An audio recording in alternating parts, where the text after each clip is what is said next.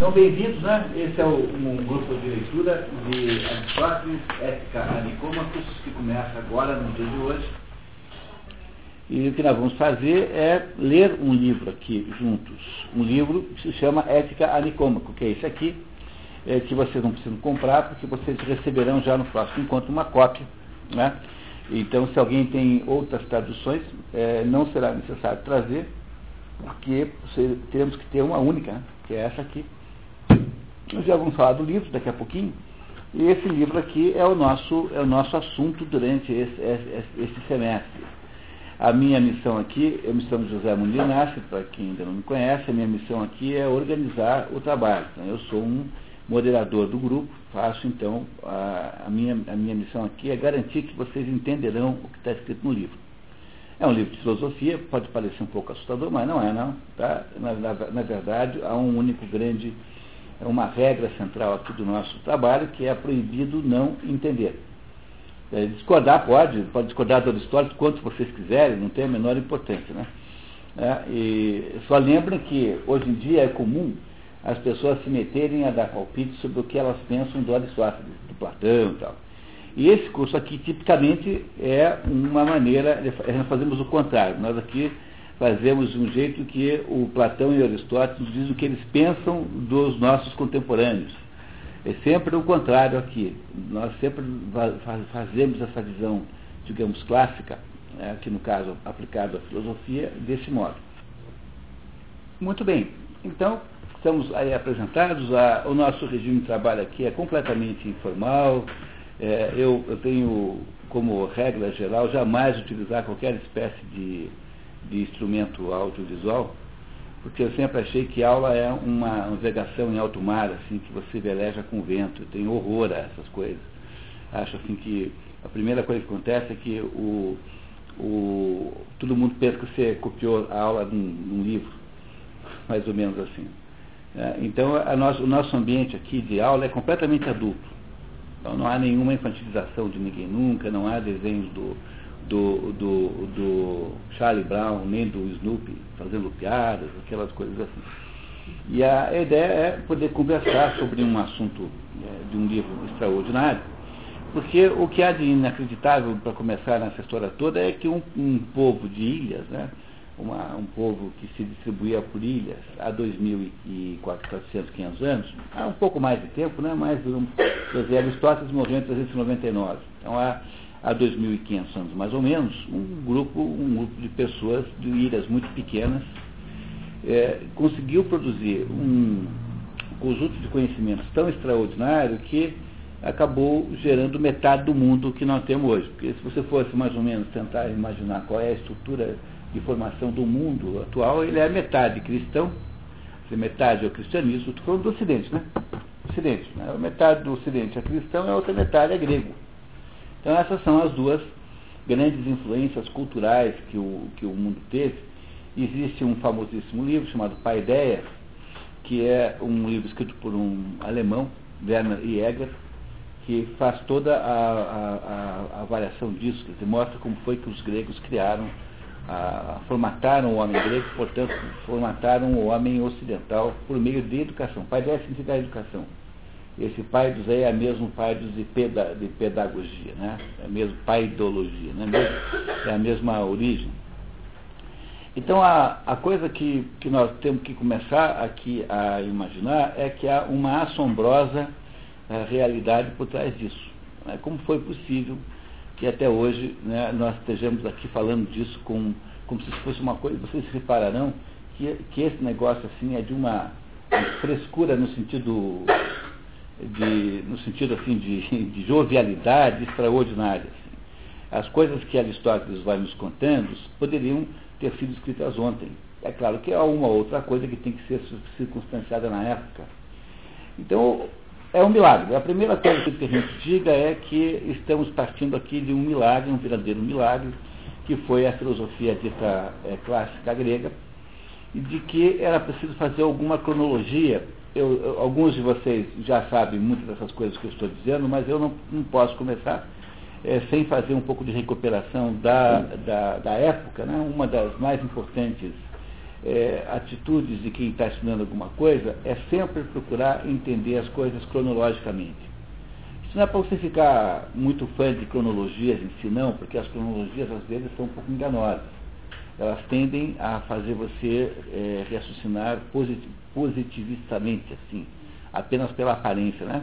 Mas o, o, problema central é que as pessoas não têm muita ideia do que veio antes. Por exemplo, a coisa mais comum do mundo é o sujeito achar que São, São Agostinho e São Tomás discutiam filosofia um com o outro.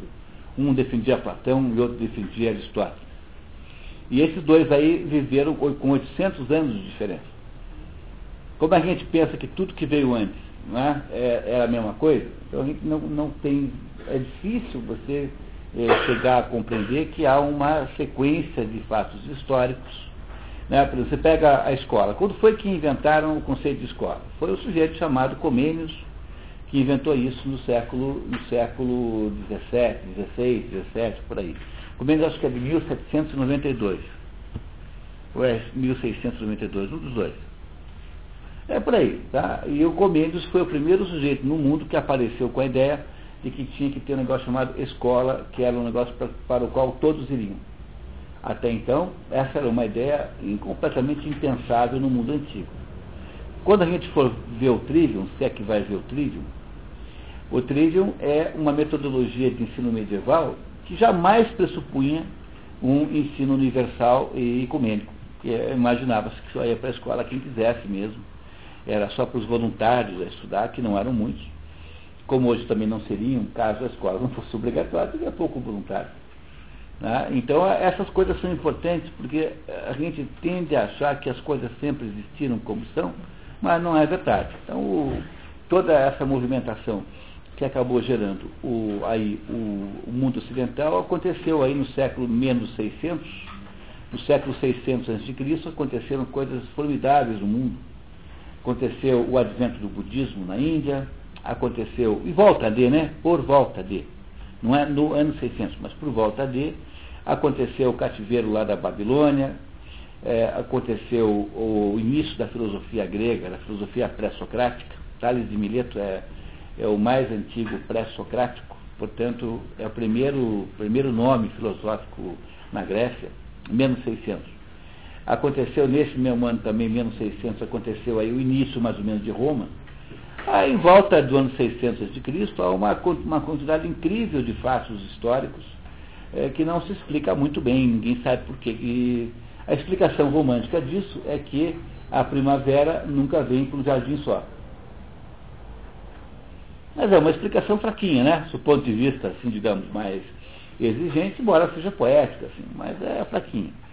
E o, então reparem que aí por volta do ano 600, o que acontece no mundo tanto a preparação para o fenômeno do cristianismo, que demoraria 600 anos para amadurecer, quanto o início do fenômeno grego, porque a Grécia já existia nessa época, a Grécia e a Palestina estavam muito separadas, não havia muitas, muita comunicação entre os dois, e o, a Grécia tinha é, tido antes disso a fase homérica, a tal da guerra de Troia, que teria acontecido em 1200 a.C., por aí, de fato existiu uma guerra lá, é claro que você não tem é, obrigação de acreditar que o que está na Ilíada seja uma descrição precisa da guerra, porque certamente não é.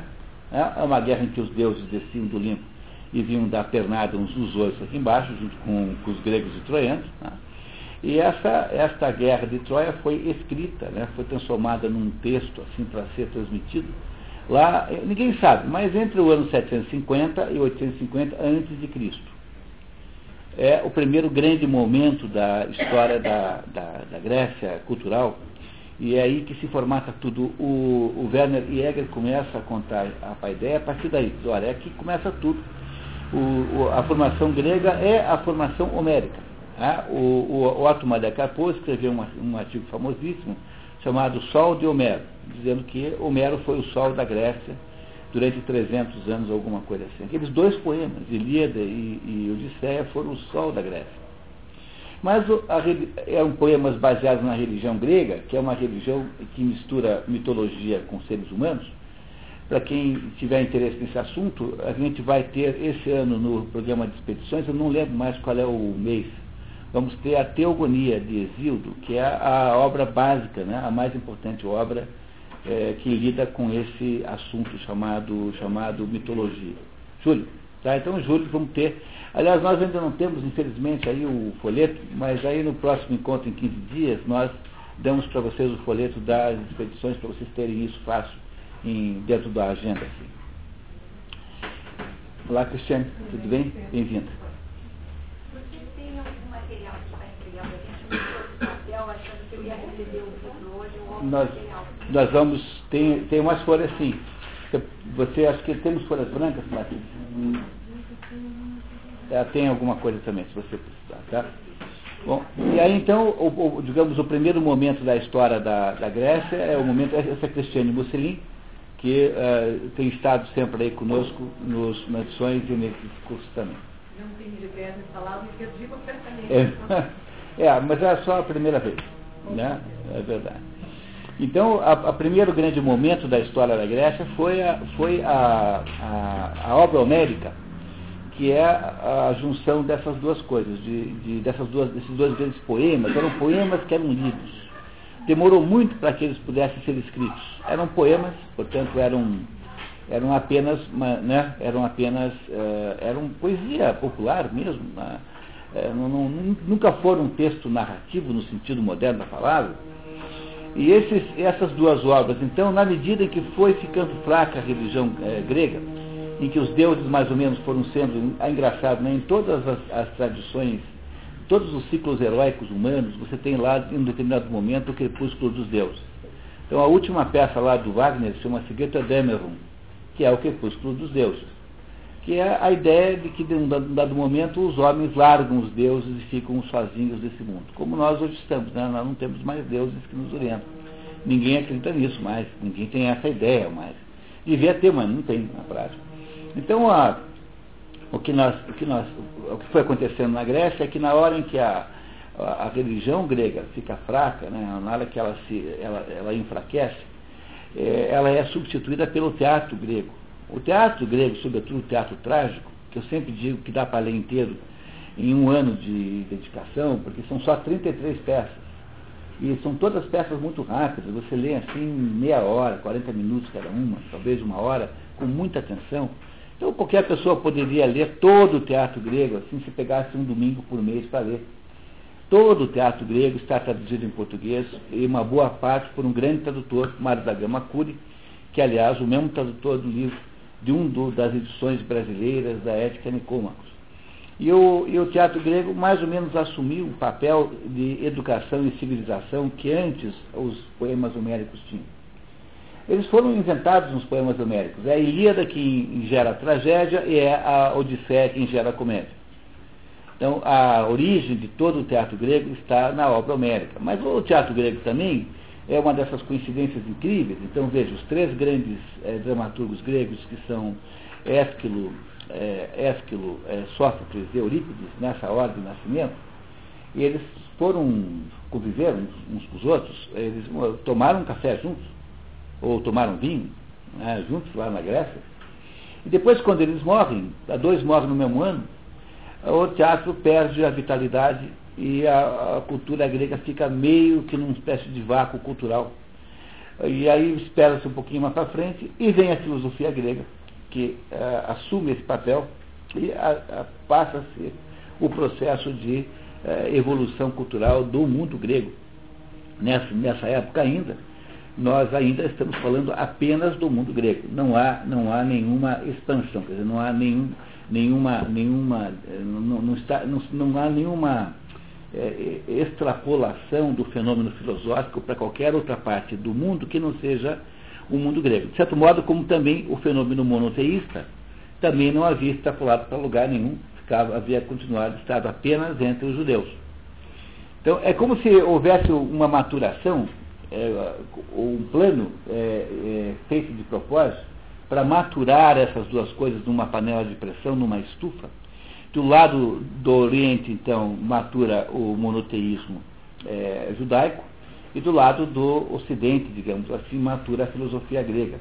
E essas duas maturações, então, se mais ou menos começam depois a se relacionar. Por quê? Porque o teatro grego, o teatro grego é substituído pela filosofia grega, que vai até o dia da morte de, de Aristóteles, em 399 a.C.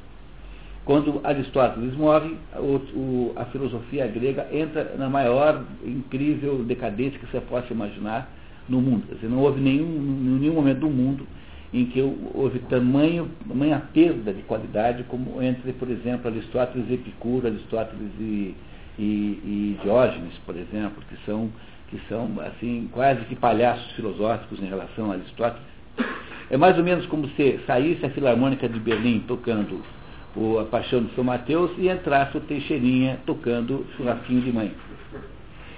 Né? Essa é mais ou menos a diferença que há entre o, o, a filosofia grega eh, clássica e os seus sucessores.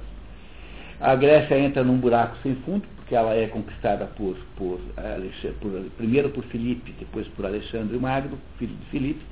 Uh, Alexandre foi aluno de Aristóteles, e ela, a, a, Grécia vira uma espécie assim de referência cultural, linguística, tanto é que uh, o idioma em que foi escrito o Novo Testamento é grego. Não foi escrito em nem aramaico, nem hebraico, foi escrito em grego. Que era a língua franca da época, aquela língua que todo mundo falava. Quando o, o, a, o resto da influência grega havia desaparecido, no mundo vem o cristianismo e assume o lugar que os gregos deixaram. Então há um encadeamento inacreditável entre essas duas coisas.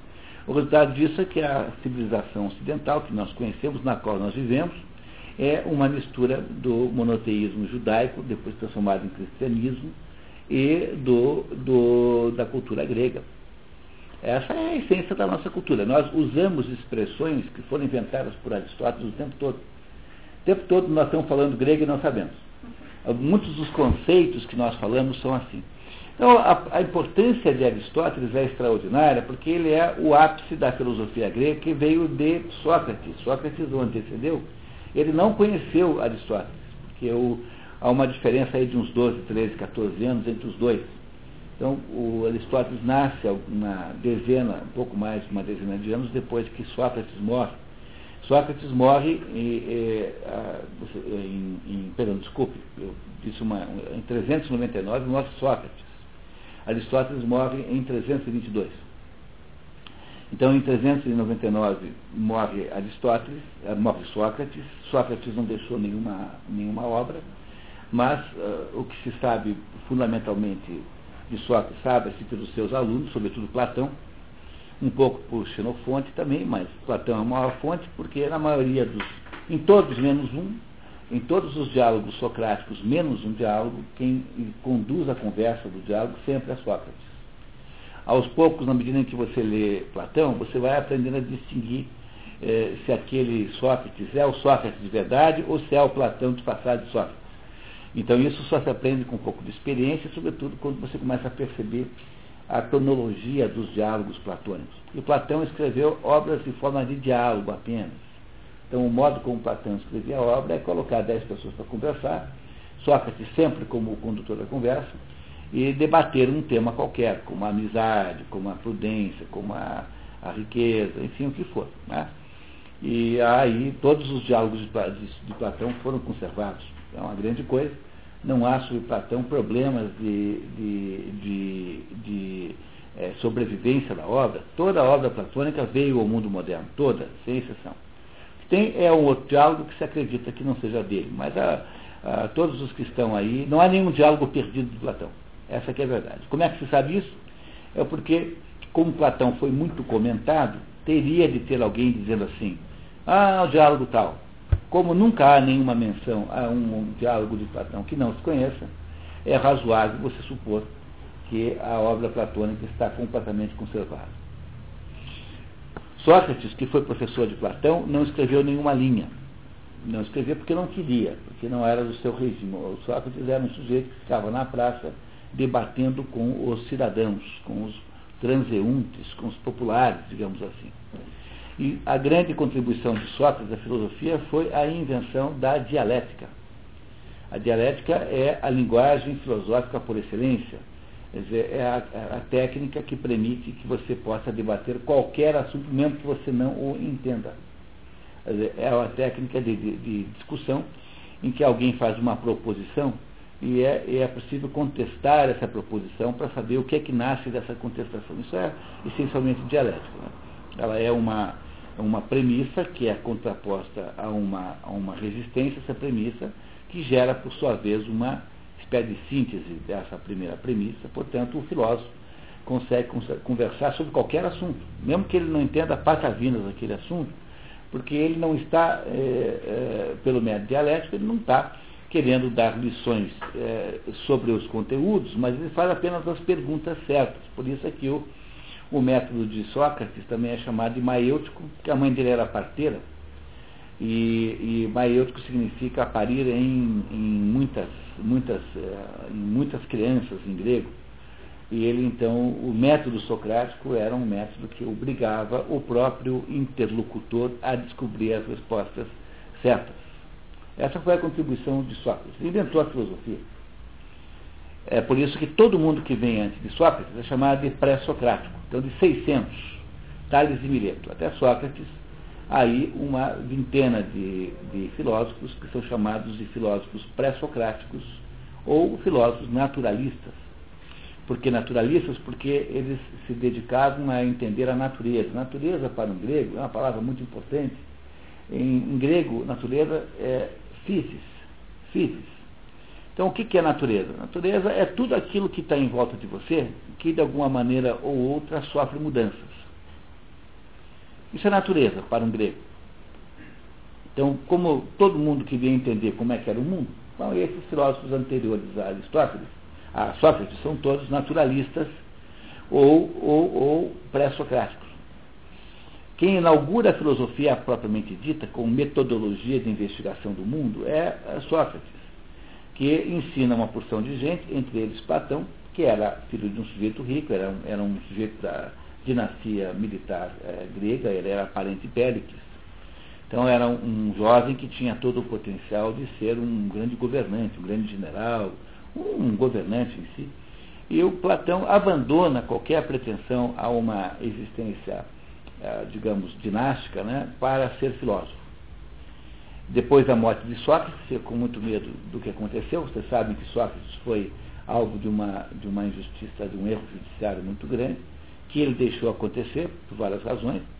Ele foi morto em 399 a.C., tomando um cálice de cicuta, sob acusado e condenado de ter, é, se, ter desprezado os deuses da cidade e ter, uh, e ter ensinado a juventude a fazer o mesmo. A, a, acusação uh, de que ele foi impiedoso, o nome técnico disso no direito grego é impiedade, de que ele desprezou os deuses da cidade, é uma acusação gravíssima, porque os gregos não têm a noção de patriotismo que nós temos aqui. Para os gregos, o que havia era uma devoção a um dos deuses. Então, os deuses da cidade são aqueles deuses escolhidos, em que você faz lá um templo. Então, tem cidade que escolhe Apolo, tem cidade que escolhe Afrodite, tem cidade que escolhe é, Éfeso, enfim. Tem lá um templo e a cidade toda rende, então, um culto a esse, a esse deus.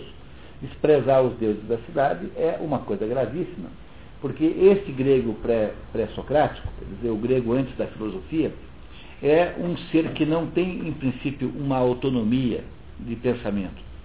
O que é preciso entender, para entender tudo que nós vamos ver daqui para frente, para entender o mundo grego, é que a mitologia grega produziu uma unificação tão extraordinária das pessoas, porque percebo que eram, lugar muito, eram lugares muito pequenos. O que, que era uma cidade-estado grega, polis? Chama polis. É um lugarzinho com 5, 10 mil habitantes, onde tem lá um rei Aqueles 100 eh, generais que vão para Troia tentar resgatar a Helena, que havia sido supostamente roubada por, pelo filho, por um dos filhos do rei de Troia, chamado Páris. Dizer, aqueles 100 generais eram todos reis, cada um de um lugarzinho desse. Ah, então eram pequenas cidades em que havia lá um reizinho lá que mandava naquilo. Então isso era, essas 5, 10 mil pessoas eram praticamente iguais, porque todas elas estavam associadas a um determinado culto. E a religião grega produziu um culto tão extraordinário, tão incrivelmente unificador, que um grego nunca tinha dúvida do que você está dizendo. Por exemplo, quando vem o teatro grego depois, já está formada, né? já está formada a, aquela, aquela estrutura helênica, nunca nenhum, nunca, nunca, nunca nenhum a, autor de teatro grego inventa um tema novo. Os temas são todos temas antigos, porque quando eu chegava lá e dizia, ó, hoje eu vou contar a história para vocês aqui de Hércules, todo mundo sabe quem é Hércules, não tem nenhuma dúvida, aquilo tudo é conhecido. Criou-se então uma unidade tão incrível que todas as cidades gregas falavam o mesmo grego, basicamente, o mesmo grego que é o grego antigo, que não é o grego moderno. Então, uma das ilusões que se tem é isso, né? Não adianta você aprender grego antigo e depois ir para Atenas tentar ver se faz turismo lá. Se você chegar para um garçom em Atenas falando grego antigo, é como você chegar na Itália e falar latim com um garçom. Essa é mais ou menos a diferença. É, esse grego antigo, o grego de Aristóteles, não serve para usar hoje em dia. É outro grego, é outra língua. Então, na, no tempo de, do, lá do, da formação das ilhas gregas, todos os gregos tinham o mesmo imaginário coletivo, digamos assim. Todos eles viam o mesmo mundo. Esta unidade extraordinária foi produzida por Homero. Foi Homero quem fez isso. Então, os, os teatrólogos gregos, né, Ésquilo, é, é, Ésquilo, Sófocles e Eurípides, esses são os três grandes trágicos nessa sequência, eles nunca inventaram nada. Dizer, essa ideia moderna de que tem que ser aqui tem que ser original é a última coisa que um grego quer ser original. Então, hoje em dia, você tem que ser original em todas as coisas, né? Não é isso? A, a, a demanda que se faz dos artistas de originalidade. Então é uma coisa tão extraordinária essa demanda que o, nas artes plásticas, por exemplo, as coisas viraram uma espécie de Disneylândia. Você vai à Bienal em São Paulo, aquilo é uma Disneylândia. É uma vez que quem é que faz a brincadeira mais engraçada com você. Não é mais arte no sentido histórico, né? Porque hoje em dia acredita-se que a arte seja igual à criatividade. Mas isso não é necessariamente assim. É? Todo mundo quer ser original, mas nenhum grego queria ser original. Porque, no fundo, o que eles queriam fazer era ser capazes de conversar sobre a vida, sobre a estrutura da condição humana entre, entre si, cada vez com mais profundidade. E não é porque eles queriam ser originais. Então, não há nenhuma peça que todo mundo já não soubesse a história. Não é isso? Então, o, depois que o, o, Sócrates, o Sócrates vem, quando o, o teatro grego já está decadente por falta de autores, fundamentalmente por isso, né, o, depois que o Sócrates vem, ele produz, ele cria a dialética, que é o início da filosofia. Platão, que é seu aluno e que é rico, abandona uma provável, possível carreira de, de, no exército, né, portanto, de poder político, e vai ser, e vai ser filósofo. Platão é, monta uma escola chamada Academia, em, em, em, em Atenas, perto de Atenas, num lugar de um chamado Academos, por isso academia, é desta academia platônica que nasceu o sentido moderno da academia, então quando se fala da universidade moderna como academia, está se usando uma expressão tirada lá né, por analogia da academia platônica, que não tem nada a ver com o modelo moderno. A academia platônica durou mil anos. Foi a escola que mais durou na história da humanidade. Ela foi é, desmontada depois, lá em 400 alguma coisa, quando o imperador Justiniano achou que não precisava de escola de filosofia, coisa nenhuma, que tinha igreja. Então a academia platônica durou, sei lá, 800 e poucos anos, 900 anos, alguma coisa extraordinariamente longa. A academia platônica foi de todas as entidades educacionais a mais durável. As universidades mais velhas, assim, Bolonha, tem, tem aí 700 anos, alguma coisa. Então aí foram todas aí da Idade Média. Então nenhuma ainda durou tanto quanto será ultrapassado Platão, certamente, né? Academia será ultrapassada.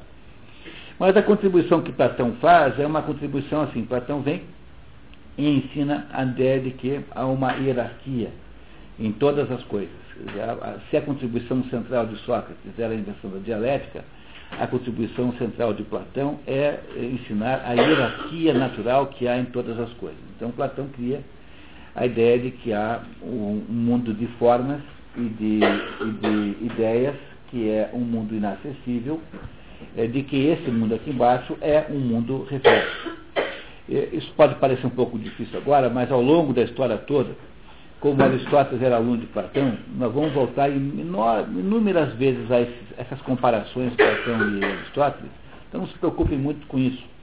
É que o Platão criou, foi a grande contribuição platônica, a ideia da hierarquia dos conceitos. Essa é o coração da contribuição platônica à filosofia. Platão foi um sujeito que acabou sendo muito bem sucedido, né? É um, hoje não se sabe qual dos dois influenciou mais o mundo. É, depende do modo como você olha. Eu, por exemplo, todas as segundas, quartas e sextas sou platônico, terças, quintas e sábados sou aristotélico.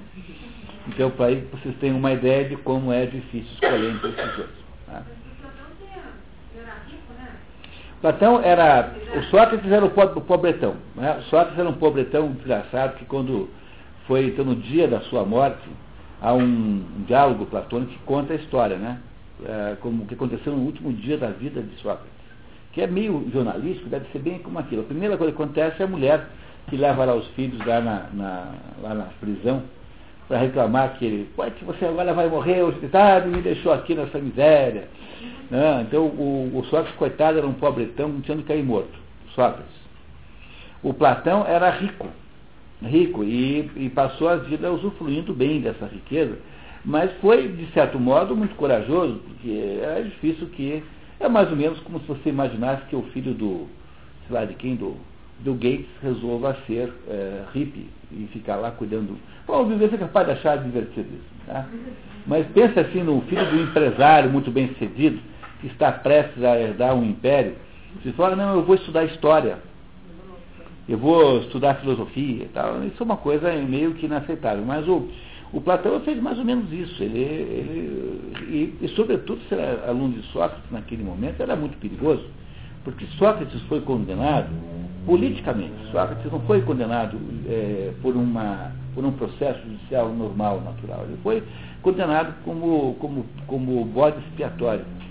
É o conceito do bode expiatório do René Girard, que tem, há um filósofo francês que mora nos Estados Unidos, chamado René Girard, que tem uma teoria maravilhosa sobre o, a ideia do bode expiatório, que o, a, a humanidade fica com raiva de uma certa situação que ela inveja, então o único jeito de purgar esta raiva é escolher alguém é, para pagar o pato, que é o bode expiatório. Né? Como é que o bode expiatório nasceu? Era o rabino que pegava lá um bode, chegava numa, uma vez por ano, dizia assim para o bode, ó, chegava na beira do precipício assim, ó, você, bode, foi você que pegou, foi você que saiu com a vizinha, foi você que tomou um porre, você que não sei o quê. Depois que o bode levava aquela bronca toda, dava um pontapé no bode pelo barranco abaixo, e o bode pagava o preço, né? pagava. É, se vocês perceberem, é exatamente esse o, o, o que aconteceu com Jesus Cristo. Jesus Cristo é o bode expiatório voluntário. E Sócrates é o bode expiatório filosófico, é a mesma coisa. No fundo, eles, eles são, mesma, são, as mesmas experiências. E o único sujeito que explica bem isso é o René Girard, que tem uma obra muito grande. Entre os livros de René Girard, há um chamado O Bode Expiatório.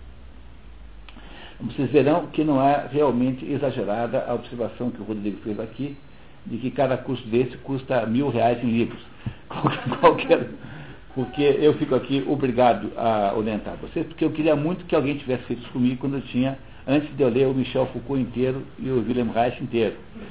E, e, e, o problema central de quem deseja criar uma vida de estudos, que cada um de vocês, de certo modo, empreenderá isso, né, com, dentro das suas limitações pessoais, enfim, o que for, é que a gente nunca sabe o que fazer quando é uma biblioteca gigantesca. E não dá para fazer como o general Sturm von Bodever, no, livro O Homem Sem Qualidades, tem lá um general austríaco que frequentam uma roda de granfinos, porque eles estão preparando os festejos para o jubileu do, do imperador da Áustria, que de fato ia acontecer em 1919. Não aconteceu porque a guerra veio antes, né, a Primeira Guerra Mundial. Então reuniram lá um grupo de gente assim, digamos assim, gente que tinha ligações é, sociais boas, e, e, o pessoal ficava na casa de uma, de uma, de uma, dos salões de uma pessoa muito rica, chamada Diotima, Estava lá fazendo, o que, que nós vamos fazer? Ah, vamos fazer um concurso de selos. Ah, fazer uma disposição de selos. Ah, não, vamos fazer um... E o general Sturm von Bodever era uma, uma pessoa que foi mandada pelo exército para acompanhar o planejamento. E ele achava que ele não entendia, porque falava uma coisa que não entendia nada. Ele era um general lá da caserna. Então ele resolveu montar um plano para resolver aquele atraso que ele tinha. E o plano era o seguinte, ele entrou, montou um plano de guerra mesmo, e entrou na Biblioteca Central de Viena com o objetivo de ler os 3 milhões e 500 mil livros que estavam estocados lá. Sturm von Bodewehr é um nome engraçado em alemão, assim, todos os nomes são engraçados, são nomes irônicos. Então, como nós não fomos o general Sturm von Bodewehr, e nós não temos tempo de ler nem uma infinitésima parte disso, e, e como são cada vez mais livros, uma coisa boa é ter mais ou menos uma noção do que ler, porque para a gente não perder muito tempo. É claro que o melhor seria você ler todos, porque mesmo um livro muito ruim pode ter alguma coisa de bom. Tá? Pela razão, pela mesma razão pela qual um relógio quebrado está certo vezes por dia. Até mesmo um relógio quebrado está certo vezes por dia. Então, como nós não temos essa prerrogativa, então eu sugiro que vocês eh, possam, aí, aos pouquinhos, constituir uma lista de livros fundamentais para a gente entender um pouco melhor o mundo. Bom, aí, então, voltando ao, ao, assunto, né, o, o, o, Platão era um, um, foi sucessor de Sócrates, era um sujeito que abandonou a vida política para ser um filósofo, que montou a academia, e na academia, então, ele recebeu muitos, muitos alunos, e entre esses alunos veio um sujeito chamado Aristóteles. Aristóteles veio é, de uma colônia grega, ele não era grego anteniense, ele era estagirita ele era de Estagira, que era uma cidade de cultura grega, que ficava, fica hoje em algum lugar da Turquia. Mas ele não era, ele era grego de história grega, ele era grego de formação grega, mas ele não era ateniense. E, por não ser ateniense, ele era estrangeiro. E por ser estrangeiro, ele era uh, restri, sujeito a um conjunto enorme de restrições. Entre essas restrições estava, ele tinha que uh, ele tinha que pagar todo ano uma espécie de taxa para não ser vendido como escravo, para não ser considerado escravo. Ele não tinha direitos políticos.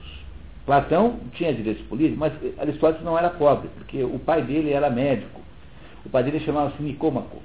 E o pai dele tinha sido o, o pertencia a, uma, a um grupo secreto de iniciático de pessoas que eram os Asclétios. Asclétios eram os, os, os seguidores de Asclétio, que era um médico. Esse Asclétio tinha sido aluno lá do. do como é o nome do, do primeiro lá, do, do Esculápio. Enfim, havia, havia uma linha, linhagem, o conhecimento médico era um conhecimento, não, não diria que fosse totalmente secreto, mas era um conhecimento passado de pai para filho. E o pai do, o pai do, do, do, do Aristóteles, que era Nicômaco, chamava-se Nicômaco, era médico, tinha sido médico do pai de Filipe II da Grécia, do avô de Alexandre, da Macedônia.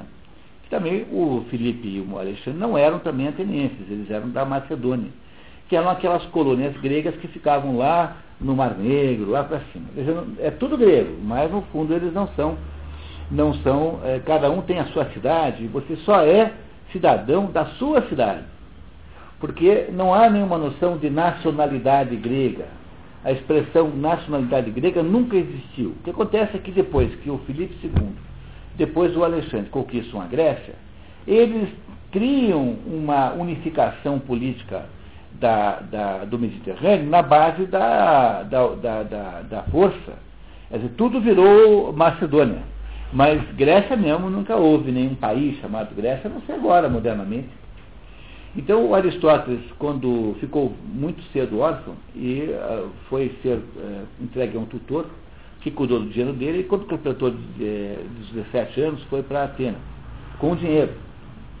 Para Atenas com dinheiro, e não só ele tinha o dinheiro com o qual ele fundou uma escola chamada Liceu, eh, ele primeiro passa 20 anos sendo aluno de Platão 20 anos Aristóteles é aluno de Platão. Quando Platão está na beira da morte, Platão então começa, vai decidir para quem é que ele vai deixar a academia platônica. Não havia ainda o liceu aristotélico. Tá? Havia apenas a academia platônica. E Platão então escolhe um sobrinho, Euspésico, que era um sujeito é, muito, muito inferior a Aristóteles em todos os aspectos Quer dizer, ele era, ele era muito, muito menos que Aristóteles e, pior de tudo, tinha uma tendência a ser é, matematizante. Quer dizer, achava que Platão tinha essa tendência de achar que você podia exprimir as coisas por formas matemáticas, que é, no fundo, no fundo, uma, um resquício da formação pitagórica que Platão teve. Depois que morre é, Sócrates, ele foge de Atenas, com medo de ser o próximo, e é, né, nesse episódio em que ele fugiu, ele acabou indo estudar com os pitagóricos, mas já eram pitagóricos muito posteriores a Pitágoras. Pitágoras é alguém que nem mesmo se sabe se existiu, mas viveu muito antes de Sócrates. E aí então, como Aristóteles tinha horror a essa ideia de transformar tudo em, em equação, em número, então Aristóteles naturalmente, então, depois de 20 anos em Atenas, com o próprio dinheiro, abriu uma academia é, de filosofia chamada Liceu. Depois, um pouquinho mais tarde, ele é ajudado pelo próprio Alexandre, que tinha sido seu aluno e que mandava para Aristóteles tudo o que ele pedia. Primeiro, deu a ele um dinheirão, e segundo, Aristóteles, por exemplo, inventou o primeiro jardim zoológico do mundo. Então, onde o Alexandre ia nas suas expedições militares e via lá um bicho estranho, mandava lá entregarem uma cópia, uma cópia não, um exemplar, né, para o, para o, para o o, o professor. Ah, então Aristóteles inventou o primeiro jardim botânico, inventou o primeiro jardim zoológico do mundo, ele criou dentro da, do liceu, em Atenas, um verdadeiro centro de pesquisa, quase no sentido moderno da palavra. Os alunos não eram apenas alunos, era gente que pesquisava coisas. E o, o Aristóteles, então, mesmo já quando aluno, ainda quando aluno, quando Platão era vivo, foi aos poucos se distanciando do seu, do seu mestre e foi criando uma abordagem completamente nova, uma abordagem de natureza é, que nós chamaríamos científica. Por quê? Porque Aristóteles achava, diferentemente do Platão, que a, todo o processo de conhecimento começa analisando as coisas que de fato existem. Que Platão achava o contrário. Platão dizia que havia uma hierarquia natural nas coisas e que havia um mundo uh, que era um mundo inacessível ao ser humano, que é o mundo das formas e das ideias. E nesse mundo das formas e das ideias estavam todas as coisas tais como elas verdadeiramente eram. E que esse mundo aqui, que nós conhecemos e que vivemos, é apenas uma tentativa eh, mal sucedida, aproximada de reproduzir aquele mundo lá. Então, por exemplo, a cor branca, essa cor existe naquele mundo lá. E esses brancos que nós temos aqui não são o branco de verdade, são tentativas de chegar naquele branco. Não, o branco da roupa das pessoas, esse branco, todos diferentes. Repare que nunca são o mesmo. Você pega 10 carros brancos, são 10 brancos diferentes. Não usam produtos da minha empresa, da empresa do Ah, pois é, tá vendo? Tá? Essa é a razão. Tá vendo? É, essa é uma empresa platônica. platônica. Mas aí vocês, vocês veem que, que para Platão o que existia era uma pálida imagem desse mundo distante, que era um mundo que existia numa outra esfera. E, e nós todos sabemos como esse mundo é, porque a nossa alma já esteve lá. E um dia ela saiu por aí voando e perdeu as asas, caiu aqui na Terra e viramos nós aqui. Então nós temos sempre uma reminiscência desse mundo. Aristóteles não, não discordava disso, mas dizia assim, olha, tá bom, então tá. Então tem um negócio chamado cachorro ideal que vive lá, no, uma ideia de cachorro que vive lá distante, né? Não, no entanto, dizia Aristóteles, ah, o cachorro ideal não morde. Quem morde são os cachorros reais que existem aqui, né? São os cachorros concretos e reais aqui. É o, o Jorginho, o Rex, então o que for, tá? Então, o, o que, o, o, que o, o, o, Aristóteles dizia é que quando você vai analisar o mundo, você tem que partir das coisas que tem aqui concretas. Então, o método aristotélico acabou sendo o método da ciência. A ciência funciona assim, porque o método aristotélico é assim. Bom, eu tenho um, alguma, um problema, então vamos ver em que partes ele se compõe. Todos os pedaços do problema são iguais? Existem famílias de problemas? E foi com base nesse tipo de raciocínio que Aristóteles produziu todas as ciências física, botânica, biologia, é, zoologia, a física propriamente dita, a química, tudo que você puder imaginar de ciência moderna foi inventada por Aristóteles porque foi Aristóteles quem produziu a primeira avaliação, o primeiro recolhimento, a primeira, a primeira análise, analítico, né? análise daquilo que se apresentava no mundo. Então, como é que você faz? Ah, tem animais que, que voam e animais que não voam. Tem animais que põem ovos, outros que têm os seus filhotes já prontos, né? já saem é, diretamente. Tem animais que têm espinha vertebral e outros não têm. Tem animais que têm a casca para fora, outros para dentro. Enfim, você vai olhando para as categorias zoológicas, quem inventou tudo isso foi Aristóteles. Tudo que Aristóteles faz na vida, ele, ele faz assim, desta maneira. Ele, ele sempre investiga é, quais são os. Em, em que consiste a realidade que eu estou vendo. Se Platão achava o contrário, se para Platão havia aí uma. O que interessava mesmo era aquilo que existia teoricamente no âmbito inacessível, para Aristóteles interessavam as coisas que estavam embaixo. E aí nasceu uma possível, é, um possível conflito entre os dois. Há muita gente que os vê como conflituosos.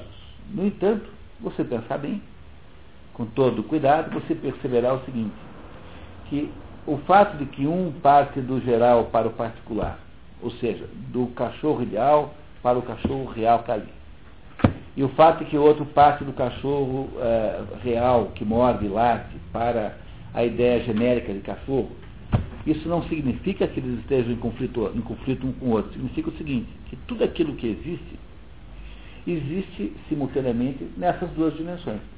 Nós somos indivíduos completamente separados uns dos outros, tão separados que a gente é, né, tem uma cara diferente, somos, temos um nome diferente, tudo isso, e ao mesmo tempo nós somos espécie humana. Somos iguais sob algum ponto de vista. Mas é claro que essa situação que eu estou aqui descrevendo com uma certa simplicidade é muito mais complexa do que isso. Mas se você gosta desse assunto, você pode passar o resto da vida estudando isso. Isso chamou-se na filosofia de polêmica dos universais, o nome disso. Quer dizer, qual é a polêmica dos universais? É assim. É, cachorro, né, a espécie cachorro, é um negócio que realmente existe ou é apenas uma palavra conveniente para resumir a turma toda?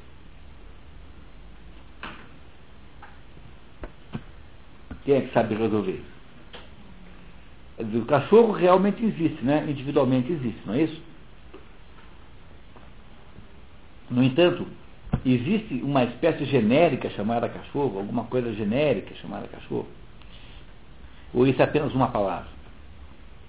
Cuidado na resposta para isso, porque eh, gente muito mais esperta que nós todos aqui passou a vida quebrando a cabeça com isso. Não é nada fácil resolver isso. Não tem, na verdade, solução. Porque o que existe é uma intenção natural. Aí há uma ambiguidade natural em tudo que existe, que tudo que existe, existe individualmente, senão não saberíamos que ela existe. E ao mesmo tempo que ela existe individualmente, ela também existe como espécie, ou seja, ela também tem é, alguma coisa em comum com outras, outros indivíduos. Então, os cachorros todos, embora sejam é, indivíduos, né, indivíduos, eles também têm coletivamente uma coisa chamada cachorridade. E, e, e, a, e, a, a, o fato de haver cachorridade implica que quando os cachorros têm filhos, os filhos parecem com cachorro, de modo geral. Quer dizer, há alguma coisa que unifica tudo, uma certa espécie, e ao mesmo tempo há uma individualidade tão divisível que é, um cachorro é completamente autônomo e independente dos outros. Então essas são as duas grandes, as grandes é, a grande, o grande ponto de contradição que vocês repararão logo aqui no início do texto entre Platão e Aristóteles. Porque Aristóteles não pode deixar de citar o próprio mestre, então de vez em quando ele chamará a nossa atenção para certas diferenças que há entre ele e o seu professor, que é o Platão. Se Platão nos ajudou a entender a hierarquia das coisas, que tudo nesse mundo é hierarquizado, é, Aristóteles nos ajudou a entender outra coisa. Aristóteles nos ajudou a entender o, a metodologia científica. Quer dizer, Aristóteles nos ajudou a entender, a compreender o real. E é essas três grandes contribuições, ou seja, a dialética socrática, a ideia, a, a noção de hierarquias platônicas, E a, a noção de ciência, a noção de ciência é, do, do, do Aristóteles são a base de toda a filosofia. Tanto é assim que um sujeito chamado Lovelace, um filósofo inglês, disse que toda a filosofia do mundo, toda a filosofia que existe, nada mais é do que notas eh, de rodapé da filosofia de Platão e Aristóteles. Há, obviamente, em relação a esses dois, houve certamente no mundo determinadas evoluções, que algumas ideias ficaram mais profundas, mais claras, mas há nesses dois aí uma exposição eh, dos problemas eh, filosóficos que é eterna, não há modo de você, não há obsolescência nesses dois. Por isso é que a gente dividia, quando vai estudar filosofia, antes de ficar estudando Nietzsche e não sei o que, não sei o que, a primeira coisa que eu ia fazer era cair de cabeça mesmo nesses dois. Então, é, é inconcebível imaginar um estudo de filosofia de verdade que não pressuponha uma, um mergulho na filosofia platônica e aristotélica para começar tudo. A gente não faz isso, e você verá que na universidade não farão isso para você, porque parte do pressuposto que isso tudo já é vencido de alguma maneira, que agora nós vamos estudar os malucos contemporâneos, o Derrida, etc. Não é? Quer dizer, a gente há uma, uma rebelião contra isso, que é um dos aspectos da pobreza intelectual moderna. Então, o fato de que se, se rebela contra isso já é um aspecto da própria pobreza intelectual moderna. Mas não é concebível alguém se meter a estudar a história das ideias. Qualquer pessoa que tenha vontade de entender alguma coisa vai ter que procurar tomar água dessa fonte, que é a Platão e Aristóteles. E é o que nós estamos fazendo aqui entre janeiro e agora. Porque aqui tem uma tem aqui uma pequena cronologia que a gente não vai ler, porque de certo modo já resumi Aí vocês, por favor, leem em casa uma cronologia da vida de, de Aristóteles. E nós não, não vamos nos preocupar muito com ela, né? Por causa do nosso tempo. E eu fiz o resumo fundamental, mais ou menos, que interessava. Mas o, o que é preciso que vocês compreendam desde já, né? É que não, há, não é possível, não há possibilidade nenhuma de entender qualquer coisa que seja a não ser que você parta do, da, da compreensão do que essas duas pessoas nos disseram aí. A obra de Aristóteles, pessoal, é uma obra que veio muito prejudicada para o mundo contemporâneo. Ó, Helena, por favor. Vai passar pela frente.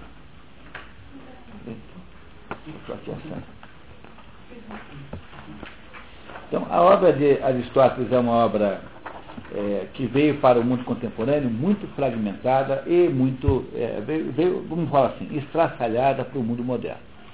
Mas se ela veio estraçalhada, por outro lado, é preciso que vocês saibam que ela, apesar disso, é, não foi perdida no seu essencial. E como é que se sabe de uma coisa dessa? É porque não há nenhum livro de Aristóteles que seja mencionado pelos seus contemporâneos como Aristóteles tinha uma escola, né, ele deve ter tido um grande alcance eh, dentro dos, dos, termos da época. Né? Então não há nenhum livro de Aristóteles ao qual se atribua uma importância fundamental que não exista.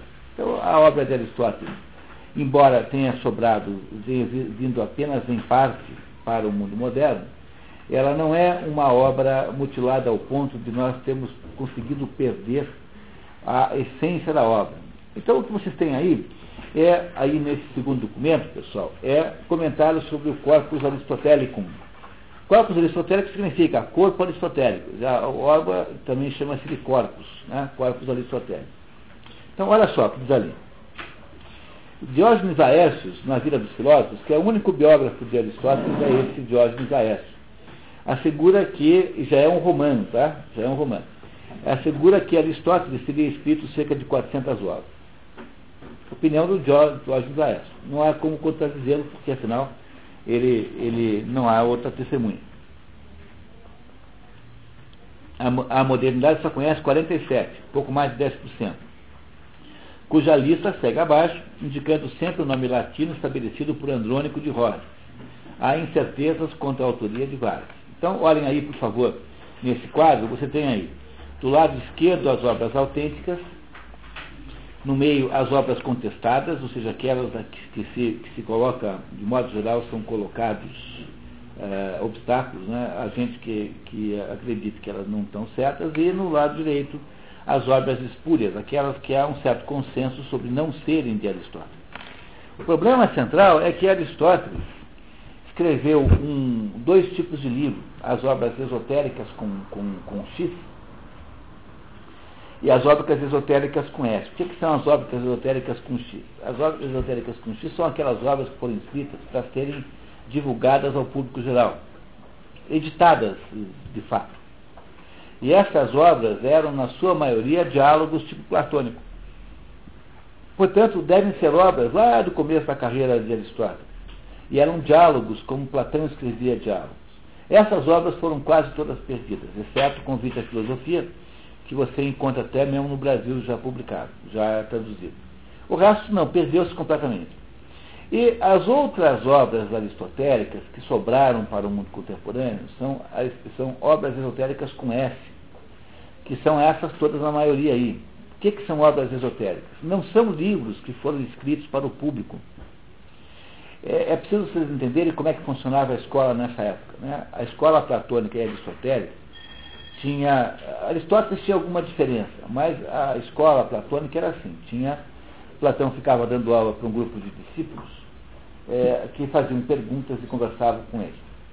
Depois, atrás desse grupo de discípulos, tinha uma, uma, outra, uma outra, um outro círculo de alunos que não podiam conversar com Platão.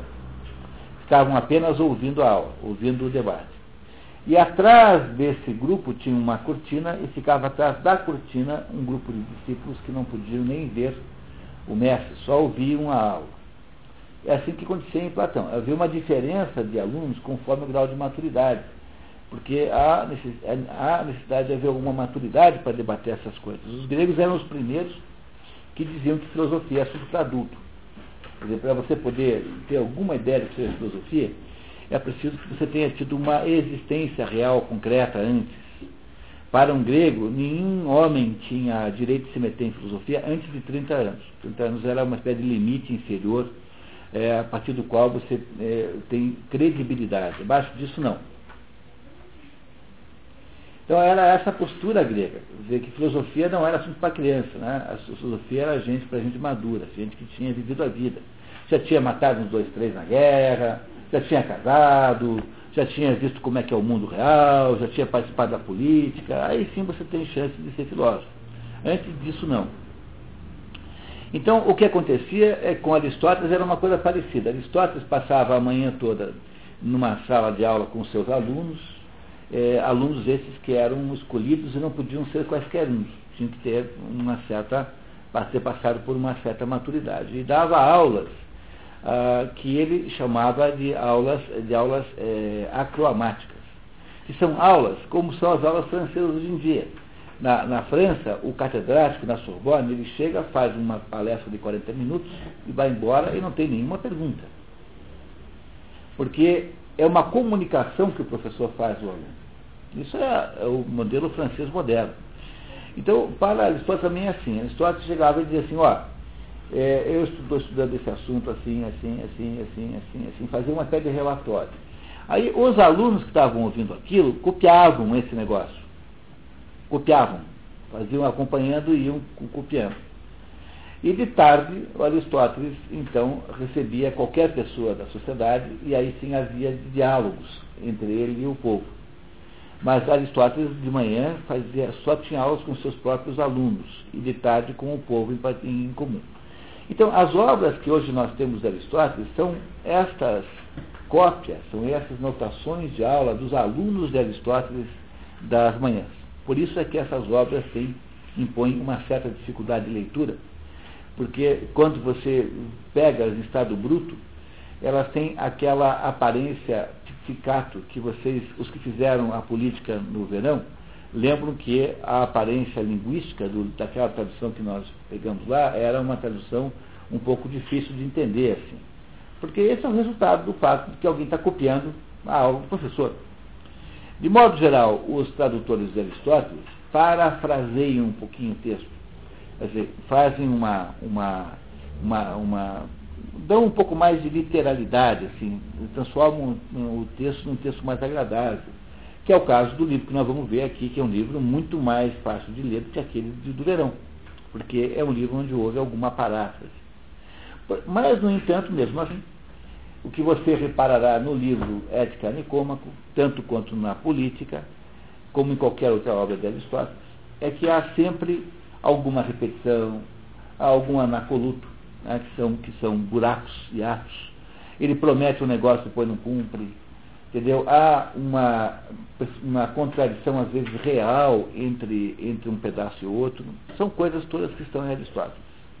Infelizmente, se ainda nós tivéssemos espíritas que conseguissem falar com Aristóteles para nos contar como eram as coisas, porque a maior prova de que não tem esse negócio de mediunidade é que nunca tem o Aristóteles contando a segunda parte da política, nunca é o Dostoiévski escrevendo os dois últimos livros. É sempre uma historinha cafona e piegas sobre amor e sobre não sei o quê. Nunca é o Mozart produzindo mais uma, uma sinfonia, nunca é o Beethoven produzindo a décima, que ele fez só nove, porque ele achava que ninguém fez dez, né? Porque todos achavam que na décima morriam. Não, assim, não tem décima de ninguém, todo mundo fazia só nove. Então, agora que o Beethoven morreu, talvez ele pudesse nos fazer a décima de uma vez por todas. Então, nunca é isso. Então, deve ter alguma coisa errada com esse negócio de mediunidade, só tem mediunidade com incompetência. Né? Bom, mas seja como for, né, o, o que eu queria dizer é que o Aristóteles, então, nos deixou uma obra muito tumultuada, muito judiada, e não era uma obra para ser publicada. Hoje, quando você vai escrever um livro, você tem ver 500 vezes, corrige, corrige tudo. Mas a obra aristotélica não é assim. Então, mesmo com a ajuda dos tradutores, às vezes é um pouquinho difícil. Esse livro aqui tem momentos mais difíceis, outros mais fáceis, mas e, na média é mais fácil de ler do que o livro do Rio de Janeiro. Quem fez o livro de Janeiro descobrirá que esse aqui é muito mais fácil de ler do que o outro. Não é um livro, são anotações de aula dos alunos de Aristóteles. Além do fato de que isso era assim na sua origem, imaginem vocês a quantidade de bagunça que não aconteceu em 2.400 anos. Por exemplo, na Idade Média, que para ter uma cópia do livro tinha que é, alguém no convento, um copista, fazia isso. Então imagina aquele, aquele frade ali de madrugada com aquelas, aquelas velas acesas, de repente ele dá aquela bocejada assim, e a hora que ele vai retomar o texto, pulou uma palavra. Não é, não é, não é fácil de acontecer isso? Então, imagine nas cópias e mais cópias que foram feitas, quantas vezes essas cópias não, não, não, não, não, não falsificaram né, o texto sem querer. Não é isso? Pode ter gente que inventou coisa porque achou que era melhor. Né? Olha só, está pensando nisso. Vou botar isso aqui. Ah, tem de tudo, né? né? Nós conhecemos um caso de um fulano que pegou, achou uma tela em casa e ela falou, pô, mas isso aqui está meio triste, pintou um avião no céu. E era um quadro do, do Debona, né? achou um quadro em casa, assim. Falei, assim, pô, mas esse quadro aqui, bem que esse céu pintou um avião, assim, azul, no quadro do Debona. Coisas desse gênero acontecem o tempo todo, né? Então, o problema é esse, quer dizer, esse debate aqui sobre a veracidade do corpo aristotélico é um debate é, que não tem fim, tá? Não tem fim. Então, tem aí, essa é mais ou menos o consenso dos estudiosos, quando digo estudiosos, falando daqueles alemães que passaram a vida estudando isso. Entendeu? Não, não é assim um sujeito ali na USP. Entendeu? É um sujeito que passou 45 anos, 50 anos debruçado no grego antigo, vendo se, como é que são as palavras, tentando descobrir qual é o estilo do autor, para saber se tem mais de um ou um. É, coisas assim que a gente não imagina o que é fazer. Que nós, por exemplo, na cultura brasileira, é incapaz de fazer uma coisa dessa, né? Aí virando a página, né? Tem lá na, no item 3, apesar do extravio da uma parte da obra, é consenso entre os estudiosos que as obras mais importantes teriam sido preservadas. Quatro, os, os é, escritos aristotélicos, segundo a própria metodologia das aulas, dividem-se em esotéricos, exo, é com X para fora, né, para o público. Esses escritos não ficaram, não sobraram nenhum, sobrou um pedaço só de um diálogo chamado Convite à Filosofia, que tem outro nome, aliás, está aí na, na lista de vocês. e acromáticos ou esotéricos S para alunos, pois é desses acromáticos ou esotéricos que eh, vieram todos esses livros do Aristóteles que temos hoje. Eram, eram, eram, na verdade, palestras, aulas que foram copiadas pelos alunos. 5. Os livros esotéricos perdidos seriam basicamente diálogos platônicos que restam fragmentos como protrépticos, traduzido no Brasil como convite à filosofia. Está aí. Nessa categoria, apenas a obra da Constituição dos Atenienses, descoberta em 1891, está completa. 6.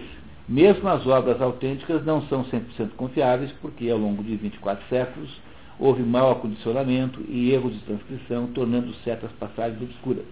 A obra ficou durante 200 anos na adega de um sujeito chamado é, Corisco,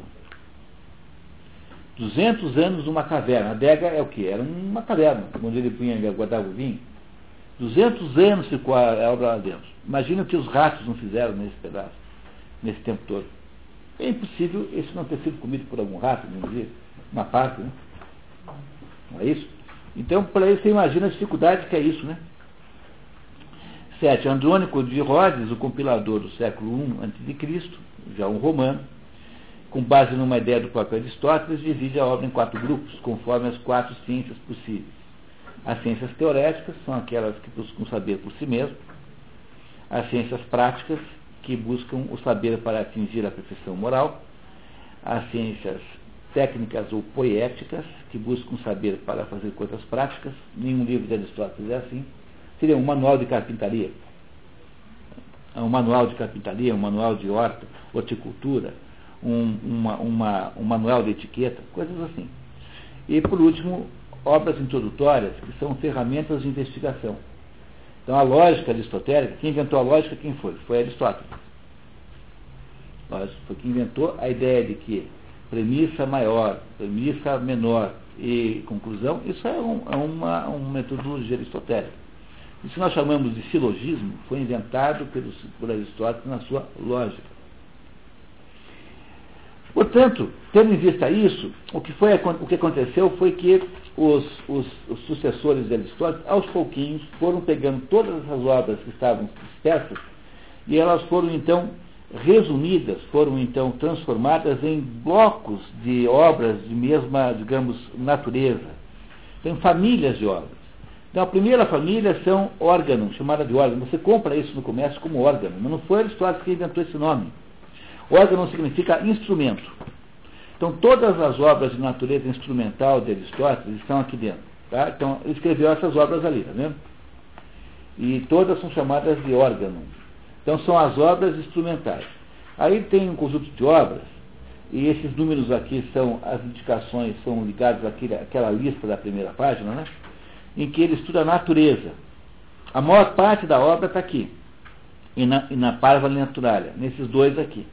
Então, há dois conjuntos ligados à compreensão da natureza, que é a natureza e a parva naturalia. Aqui está o maior pedaço da obra. Se fosse é, julgar Aristóteles pela obra que sobrou, você diria assim, o homem é um biólogo, o homem é um botânico. E a maior parte de Aristóteles são comentários sobre a natureza, sobre como funcionam as coisas. E aí você vira a página, né? Tem uma obra sobre metafísica, que é a única, ah, depois uma, uma, um conjunto de obras sobre moral e, por último, do discurso humano. Então, aqui é que nos interessa fundamentalmente no nosso curso que começa hoje. Porque o, todas as, há, há um conjunto de obras chamadas moral, de que a mais importante é essa obra que nós vamos ler aqui, Ética a Nicomacos, como traduz o Mário da Gama Curi, ou, ou Ética a Nicomacos, tanto faz. Tem dois livros, cada um com um nome diferente. Essa é a obra central. O que, que é moral? Moral é aquela parte da filosofia que diz para você como é que você deve se comportar. Isso é que é moral. E o que, que é ética? Ética é o nome da filosofia que estuda a moral humana. Você entende essa diferença? No fundo, moral e ética é a mesma palavra, porque ethos em grego é a mesma coisa que mores em latim. Então, são no fundo a mesma palavra, mas que na prática tem uma, um uso diferente. Então, é, moral tem a ver com os costumes humanos, com os usos e costumes. com o modo como a, as pessoas se comportam. E a ethos, a ética, é o estudo filosófico disso. Então eu queria muito, nesse momento aqui, interromper um pouquinho o nosso raciocínio, para fazer um pouquinho de esclarecimento sobre esse negócio de ética e moral, porque não tem é, nenhum conceito mais aforcalhado do que esse, mais avacalhado do que esse. Então, há uma, aliás, há uma, uma proporção direta entre conversar sobre o assunto e praticar roubos em geral. Então, quanto mais o sujeito fala de moral, mais ladrão é. Entendeu? Quer dizer, quanto mais. É uma coisa tão engraçada isso, mas há uma malversação extraordinária desse negócio. Então, tem tudo quanto é assunto, tem, tem ética disso, ética daquilo outro, ética daquilo outro e ética não sei das quantas. E, e o que é que se entende, de modo geral, por ética disso, ética daquilo, ética daquilo outro? Entende-se uma atitude politicamente correta. Dizer, é isso que se entende que seja ética, seja um código de comportamento adequado às exigências do mundo. Quando você coloca o problema nesses termos, e a maioria dos cursos de ética e moral que são dados por aí tem essa conotação, é, você não entende mais nada do que você possa entender sobre esse assunto. Por quê? Porque o, o, todo o processo de compreensão desse assunto depende de você entender o seguinte, que o problema moral, o problema ético, todo ele começa exclusivamente e, antes de mais nada, na consciência de cada indivíduo. Quer dizer, há alguma coisa no indivíduo, nos seres humanos, ah, só dos seres humanos, porque os animais não têm isso. Os seres humanos não têm vida moral ou vida ética. Os animais são programados para agir de um certo jeito. Mas acontece que nós não somos assim. Por quê? Porque nós, seres humanos, vivemos sempre é, subordinados a uma coisa chamada bifurcação da vontade. Então a gente passa o dia inteiro na dúvida sobre se faz ou não faz, diz ou não diz. Ou seja, nós passamos o dia inteiro sem saber o que fazer. Mas se você quiser saber o que, caracteriza o ser humano, o ser humano é o ser que não sabe o que fazer. Porque se nós soubéssemos o que fazer, nós seríamos como os animais. Os animais não têm esse problema. Os animais não têm esse problema. Por exemplo, quais são os problemas é, morais que todo mundo tem todo dia? Passa ou não passa o sinal vermelho? Paro ou não paro no lugar onde não pode parar o carro? Eu, até coisas tão básicas quanto isso, tão simples, até coisas do tipo assim, descobri um roubo na empresa. O meu melhor amigo, que é meu, que é padrinho dos meus filhos, está envolvido. Denuncio ou não denuncio? Você nunca sabe o que fazer. Porque se, se você fosse um animal, você não teria a menor dúvida, você faria pelo que é programado. Você apenas rodaria o programa. Não é isso? Ah, uma, uma dúvida moderna, faz ou não faz aborto? Um animal nunca tem esse problema. Por exemplo, um leão lá na África é, quer que uma certa leoa entre no cio. O que, que ele faz? Ele mata os filhotes dela. Mas ele não faz isso com nenhuma espécie de Ele não tem dúvida sobre isso ser a melhor coisa a ser feita. Ele faz isso porque ele é programado para agir assim. Um animal não tem dúvida sobre o que fazer mas nós, seres humanos, temos dúvidas sobre o que fazer. Então, não se entende nada no assunto moral e ética, a não ser a partir dessa ideia. Essa é a ideia central do assunto. Quer dizer, o conceito nuclear no estudo da moral e da ética é que há uma dúvida na sua cabeça que caracteriza-se por uma bifurcação da sua vontade, faço ou não faço, denuncio ou não denuncio, né, etc que é onde começa todo o processo é, humano. Quer dizer, você pode até dizer para mim que determinados animais são espertos, como os cachorros não são espertinhos, são, né? Os cachorros fazem coisas inacreditáveis. Né? Agora, os animais não têm senso moral nenhum. Quando o, o, seu cachorro foge, você dá uma bronca terrível nele, ele não fica com aquele ar assim, é, é, desmoralizado, porque ele tem a culpa. Mas é porque ele pensa que você não ama mais. Entendeu a diferença? Nunca viu um cachorro que leva uma bronca, não fica assim desmoralizado no canto? É, mas ele não faz isso porque ele tem sentimento moral. Ele faz isso porque ele acha que você não ama mais, só por isso. Ele não tem a menor ideia de que seja certo ou errado, a não ser aquela ideia que você programa e que você, é, pelo, pelo, pelo, por um processo de estímulo positivo negativo, que você o programa, né? Você programa o seu cachorro. Então, é, é mais ou menos isso que nos distingue, sobretudo, dos animais. Entre as diversas diferenças que temos, a mais importante é essa, que o ser humano é o ser que não sabe o que fazer. E é por isso que nenhum código moral, nenhum tribunal externo, nenhum tribunal de júri, nenhuma opinião pública tem mais poder sobre você do que a própria culpa que você sente. Porque o tribunal interno que existe dentro da sua consciência é o mais implacável de todos. Nenhuma, nenhum tribunal interno é tão forte, tão poderoso quanto esse. É, é que o, o, o, essa, esse dilema de vontade é tão extraordinariamente duro e doloroso. Quer dizer, essa, por que, que, é, por que, que, é por que, que ele é uma, uma, um dilema? Porque você não sabe fazer. Mas sabe por quê? Porque qualquer decisão que você tome terá uma dor implícita a essa decisão. Então, quando você está sob a, a pressão de um dilema moral, de um verdadeiro dilema moral, o que, que você tenta fazer?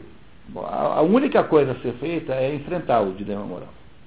Mas como isso é difícil de fazer, porque ele implica numa série de custos emocionais, numa dor, então há fundamentalmente três maneiras de você tentar é, não enfrentar o dilema moral.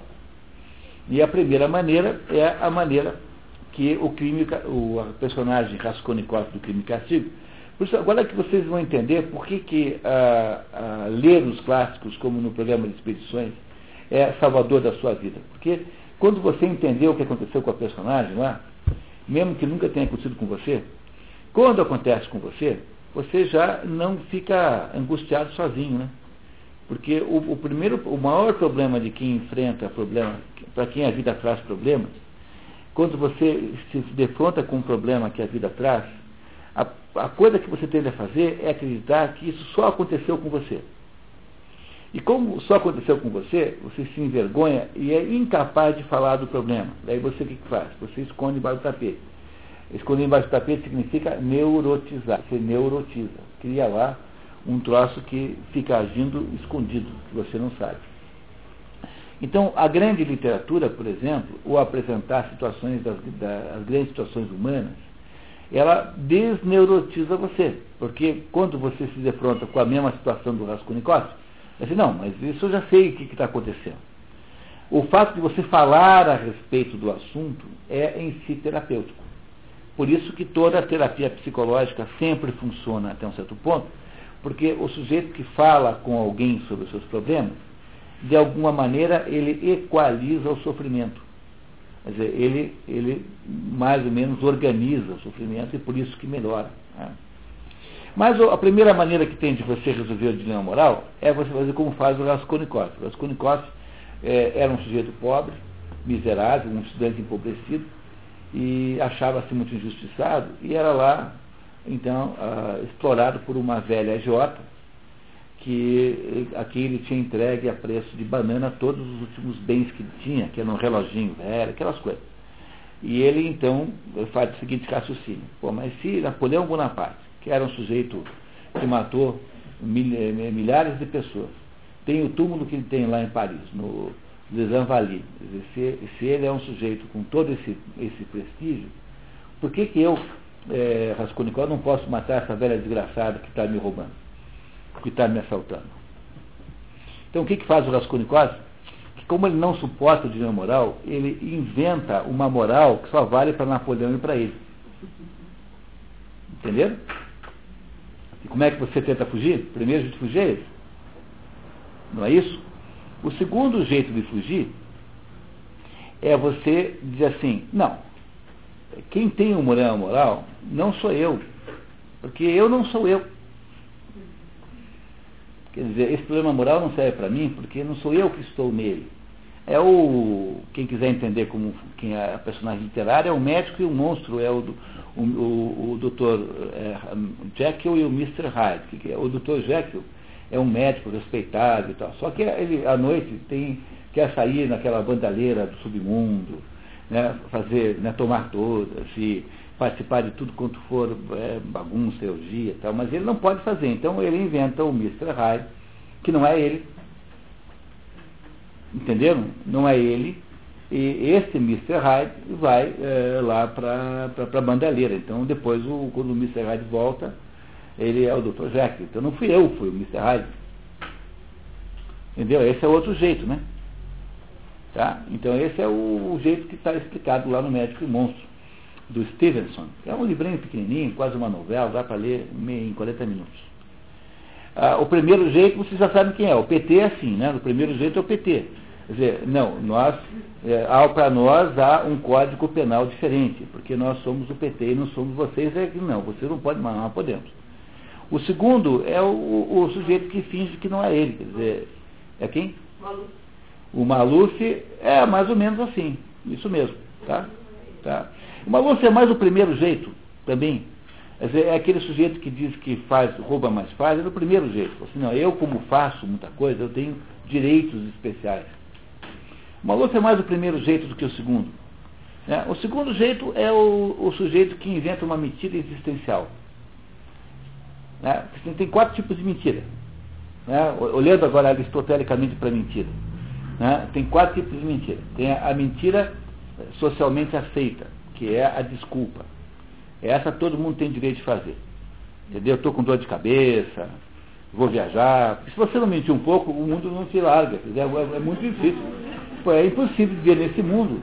Né? Essa é a mentira do que o Acasto, né? o Acasto, aquele, aquela personagem do misantropo, que dá certo, acha que é legítima. Entendeu? O misantropo não admite essa. Mas há uma certa mentira que é necessária na vida, porque senão você você se for. Assim, é o quê? É. Não, mas não, não. Não, é, não, veja, essa mentira aqui é uma mentira desculpa, é uma mentira assim que todo mundo aceita, porque ela é uma espécie de defesa social. Como o mundo é muito assediante, você tem que poder dar uma desculpa. Essa mentira não tem mal nenhum. O segundo tipo da, da, da o segundo tipo de mentira é a mentira é, a, que é a mentira interesseira, quer dizer, aquela mentira que deseja obter algum, algum fim. Essa é uma mentira é, moralmente errada, a não ser em determinadas circunstâncias. Por exemplo, você dá uma informação errada para o bandido ou para o inimigo, é uma mentira legítima. Então, essa segunda mentira é uma mentira que serve para um determinado fim que você deseja obter. Não é uma mentira à toa, é uma mentira né, que você é, faz porque você deseja influenciar alguma coisa. De modo geral, essa mentira é moralmente errada. Mas ela pode ser legítima circunstancialmente, por exemplo, quando você está indicando para o inimigo o lugar onde não estão os teus compatriotas, para ele bombardear outro lugar, mas é legítima. O terceiro tipo de mentira é a mentira, é, aquela mentira de, que o do Pinóquio, que é uma mentira é, patológica, no sentido de que o sujeito não consegue não mentir. Ele não mente por nenhuma razão boa. Ele não tem nenhuma vantagem em mentir. Ele mente simplesmente assim, porque ele vai assistir os Dez Mandamentos e diz para você que foi assistir Ben-Hur. Entendeu? Porque ele não consegue falar, falar mentira. Essa é uma doença, tá? chama-se mitomania. Pessoas que passam o dia inteiro mentindo, é o Pinóquio. O Pinóquio é assim, né? Lembra do história do Pinóquio? Então, o Pinóquio mente apenas por vontade de mentir. Não tem nenhuma boa razão para mentir, não ganha nada mentindo. Mas essas pessoas, essa mentira não tem importância nenhuma, porque ela é uma mentira patológica. E todo mundo já sabe que o sujeito é assim, já vira folclore e ninguém mais presta atenção nele. E acabou o, o malefício de mentira desaparece.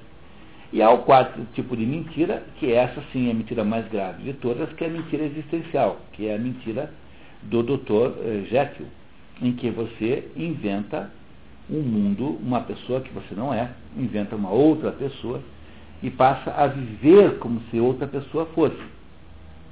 Essa é a mentira que está por trás da segunda técnica de eh, evitar o dilema moral. A primeira, você diz assim, que tem um código moral para você, só para você, porque você é especial. A segunda, você diz que você não é você. Você aceita o código moral, mas não é você que está fazendo as coisas erradas. Quem está fazendo é o Dr. Hyde, o Mr. Hyde, e não você. Esse é o segundo tipo de tentativa de resolver, ou melhor, tentativa de não resolver o dilema moral. E o terceiro tipo de reação contra o dilema moral é quando você diz assim, olha, é, eu até que obedeceria o que estão me dizendo, mas sabe de uma coisa? Esse negócio de, de, aí, de moral, de regras morais, isso tudo aí é tudo, tudo uma invenção da sociedade. Nada disso aí é de verdade, então eu não vou levar isso a sério. Isso é o, o, o Merceau do, do, do estrangeiro. O Merceau é um sujeito que não tem consciência moral porque ele não acredita que as regras morais é, têm um valor verdadeiramente. Então, essa é a terceira possibilidade. Então, a, a, a personagem literária da primeira mentira é o Raskolnikov, no segundo é o, o Dr. Jekyll e no terceiro é o Merceau do estrangeiro. Então, você vê que é para isso que serve a literatura. A literatura serve para desenhar para você as situações humanas é, típicas em que nós nos metemos e que nos ajudam, pela sua compreensão, a entender o mundo daí para frente. Entenderam isso? Second Life é o segundo tipo de o Second Life é o segundo tipo. O Second Life, que a, na Cristina já tinha dito, Cristiane, é, é assim, é uma é a mentira existencial. Você não suporta a sua existência aqui nesse mundo, então você inventa-se, reinventa-se num outro em que você tem tal, você queria ser loiro, vai ser loiro no outro mundo, você queria ser não sei o que, vai ser no outro mundo, você inventa um mundo que não é ah, mas isso é, é, basicamente o processo de alienação moderna. Eu acho que isso é apenas um problema do. É mais, digamos, isso não é o responsável pelo, digamos, pelo desastre moderno, mas é uma espécie de sintoma da confusão moderna. Entendeu? Mas ele é do segundo tipo de, de, de, de defesa. É um desses três tipos de mentira, é a mentira existencial, que é a mentira mais grave que tem. Porque a mentira social, que é a desculpa, ela não tem mal nenhum. Você não consegue viver se não for assim. Imaginou? O, só o burro do Kant que achava que não podia falar isso. Dizer, o Kant achava que não podia nem mentir para o ladrão que quer saber onde é que está o dinheiro. Dizer, o Kant realmente é o Mr. Magoo da filosofia. Não tem ninguém mais parecido com. É o Mr. Magoo mesmo. Né? Então, você não pode viver assim, entendeu? A, a sua vida fica insuportável. É vida, vida, viva a vida do Alceste. No misantropo do mulher, que é um sujeito insuportável, porque ele está o tempo todo sendo sincero, e, a, e, as pessoas eh, vivem assim de uma certa hipocrisia consentida, que é uma espécie de possibilidade de convívio, assim, não dá para ser assim. Então, o segundo tipo de mentira é a mentira, essa sim é uma mentira perigosa, que é a mentira utilitária, essa em que você mente procurando um determinado fim. 99% das vezes é uma mentira moralmente errada. Ela é condenável moralmente com exceção das vezes em que essa medida, essa mentira utilitária visa um bem é, contra alguém que quer o mal, digamos diretamente. O terceiro tipo de mentira, que é do Pinóquio, que é o do mentiroso compulsivo, não tem importância nenhuma, porque são todas pessoas que, que você espera que mintam. Né? Aquele sujeito que nas festas conta que pegou peixes de 50 quilos no Pátio Barigui, coisa, é, você sabe que é mentira mesmo, você mais ou menos folcloriza aquela pessoa. E a quarto tipo de mentira é a mais grave de todas, que é a mentira existencial, que é aquela que está por trás da segunda estratégia de evitar o dilema moral. Quer dizer, o dilema moral é alguma coisa que está dentro de você. Como você nem sabe como resolver, é por essa razão que existem sistemas externos de moral que nós chamamos de, de códigos morais, códigos jurídicos, tudo isso que a, gente, chama de código externo, de maneiras que prescrevem o modo como você age, tudo isso só existe. Só existe. Porque existe um dilema moral interno, um tribunal interno, que é de onde tudo sai. Quer dizer, todos os códigos morais externos têm origem na consciência humana. E nunca o contrário. Não é a lei de fora que faz você sentir-se culpado. É o fato de você está culpado que gera a possibilidade de ter uma lei externa. É exatamente o contrário do que, de modo geral, é, se faz. As pessoas, dizer assim, que são moralistas, fazem coisas erradas, fugindo e na frente dos outros, aparência mais austera possível. Caso. Aqui, essas, a, a, bom, aí tem que ver qual é o grau disso, porque a, o, o, que, o que acontece é que o moralista, propriamente dito, é alguém que faz o proselitismo de alguma coisa que ele não cumpre. Não é isso? Mas ele tem que ser proselitista, ele tem que estar o tempo todo fazendo uma campanha a favor disso, daquilo. É isso que eu estou dizendo para vocês, que é, que é o problema do assunto moral. Eu, quando ouço qualquer coisa sobre ética e moral, já fico arrepiado, já saco 38. Porque eu sei, sei que vai ser tapeação e mentira. Então, por exemplo, é, esse, o Jorge levantou um ponto bom, né? Então, como é que você faz para aparecer? Eu me lembro que antigamente, quando eu me interessava mais por assuntos empresariais, né, tinha uma regra que é assim, se você polui o rio, nunca é, invente de limpar o rio e fazer propaganda que está limpando o rio. Por quê? Porque vai todo mundo dizer assim, tá vendo? O sujeito polui o rio, acaba com o rio, agora vai lá dar uma limpadinha e fica fazendo de bom moço. Então, o, o, se você é um sujeito essencialmente criminoso, por exemplo, eu não consigo achar que essas empresas de telefone celular, não é possível que não tenham um, um grau de crime nisso, que é inacreditável o que eles aprontam com os consumidores. Né? Você, você quer montar uma operação moralmente errada. Como é que você faz? Você inventa uma porção de aparências moralizantes. Então, nesse caso, você está dizendo, ou você diz, não, eu posso ser imoral porque eu sou a empresa tal XYZ. Então, deve ter um, casos, em todos os quatro casos assim. Né? Deve ter a, a situação de você estar dizendo uma coisa e pregando outra, isso deve acontecer em todas as quatro possibilidades, de algum grau, né? Agora, o que parece que acontece com o assunto moral é que quanto mais se fala de moral, mais se tem roubo, mais se rouba, mais se é imoral. Ah, então, eu fico morrendo de vergonha quando ligo o rádio e aparece esse negócio ético, não sei o quê. Mas que vergonha que dá aquilo. O sujeito diz, não, porque você persiga aí o tal do fulaninho lá de não sei da onde. Pô, mas o que, que tem que as empresas grandes saírem por aí, perseguir um pobre coitado, um camelô que vive daquilo, não tem dinheiro para levar para casa, não sei naquele negócio. Eu fico imaginando sempre assim. Bom, se o Emerson Capaz, que é lá o presidente ético, está dizendo todo dia na CBN que tem que ter ética nos negócios, que, qual é a falta de ética que eles estão escondendo? Provavelmente deve ter alguma. Aí me dá uma vergonha pelo sujeito, sabe quando fica com vergonha do outro? Ela fica com vergonha pelo outro, assim. Como é que pode uma coisa dessa? Sabe? Isso é tudo de um primarismo tão extraordinário. Então, o que há hoje no mundo contemporâneo? Uma espécie de utilização da expressão moral apenas para esconder a mais extraordinária bandalheira que você possa imaginar em termos de eh, comportamento verdadeiro e real. É por isso que uh, dentro disso tudo estão todos esses programas aí de responsabilidade social, não sei das quantas. Porque na Bíblia está escrito assim, que a mão, quando você faz uma caridade, a mão esquerda não deve saber o que a mão direita fez. Porque a garantia de que a caridade é valiosa, a única caridade que sobe ao céu, é aquela garantia que você, aquela caridade que você fez eh, de coração mesmo. Né? É essa garantia de qualidade. Agora, transformar a caridade num instrumento de marketing é uma coisa muito errada, tem muito, alguma coisa errada atrás disso. Quando você começa a ler as coisas velhas, você percebe que tem alguma coisa errada. Mas o problema é que esse mundo empresarial vive num grau de inconsciência terrível. Então, é, esses seminários feitos em MBAs tal, são todos, é, é, digamos, baixíssima cultura, no sentido de que isso tudo são apenas modismos de época, a gente não deve é, pautar a nossa existência por modismos. É, agora, nas empresas, tem aquele código de conduta. Eu já recebi de várias empresas. Código de conduta. Nós tivemos que.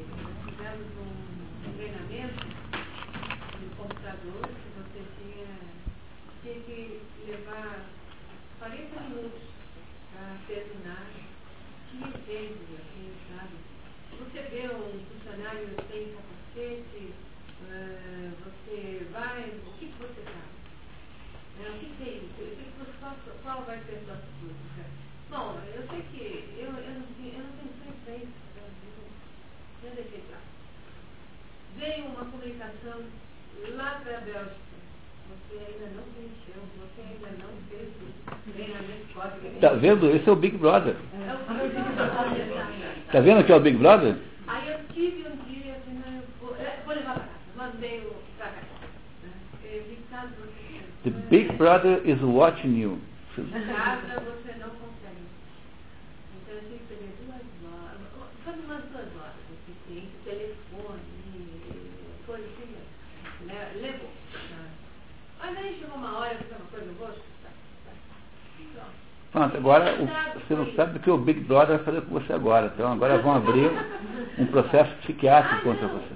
Não, não, não. Você vai ter que passar uma temporada você numa. errava, você tinha que voltar a etapa, não sei o quê. E daí você tinha que voltar, olha, o código de conduta. Então, pessoal, é aí que eu digo para vocês, independente dessa questão em si, porque a gente não vai conseguir aqui debater casos particulares, né? Quer dizer, o que acontece quando você se põe numa, num programa de verdadeira cultura é que você desenvolve anticorpos para essas coisas e começa a desconfiar delas.